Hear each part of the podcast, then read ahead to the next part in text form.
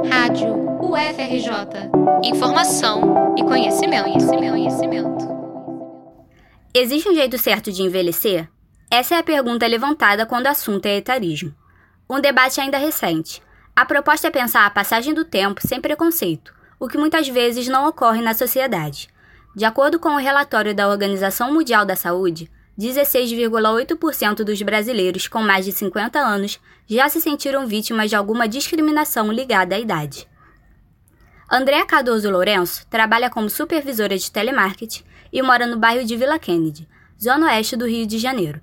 Ela relata um episódio de discriminação que sofreu no ambiente de trabalho por conta da idade.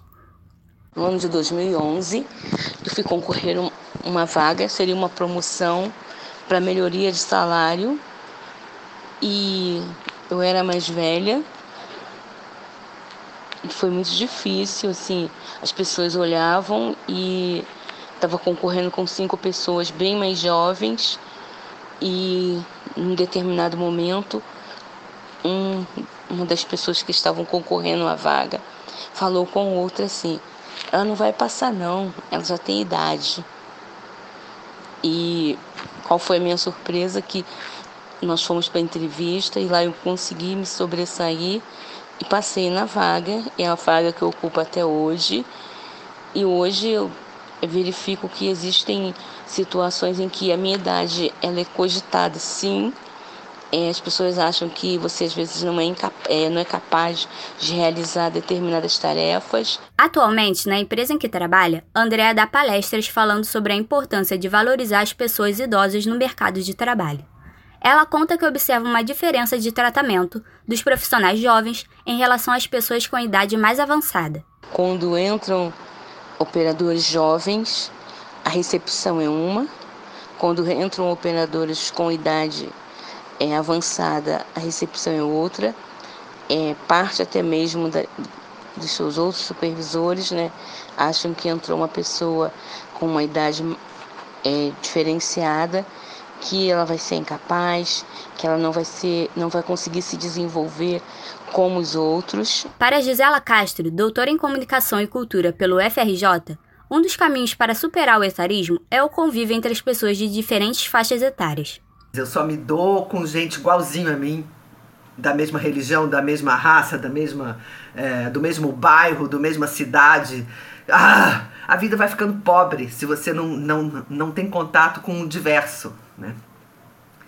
E a luta pela diversidade, em prol da diversidade, ela está bem mais avançada, e é uma luta importantíssima, em outros campos, mas não nesse. Né? Ainda, como a gente viu, a convivência entre gerações, a, a, a, a mera é, possibilidade de você conviver, de você ter alguém de idade diferente perto de você, essas oportunidades estão se escasseando, seja nas famílias, seja nos ambientes de trabalho. Docente e pesquisadora no mestrado e doutorado em Comunicação e Práticas de Consumo da ESPM, Gisela fala sobre a importância de desconstruir a visão preconceituosa sobre as pessoas idosas no mercado de trabalho. A diversidade implica também diversidade etária. De modo que você tem pessoas que já passaram por crises antes, já entendem que crise dá e passa, conseguem manter uma serenidade e não panicar o pessoal mais moço que está lidando com a primeira crise e acha que o mundo vai acabar amanhã, porque nunca viu isso antes. É, não é por mal, é assim. Então tem uma hora, eu brinco, que experiência de vida é, é patrimônio também. É o tempo, a passagem do tempo não é só decrepitude.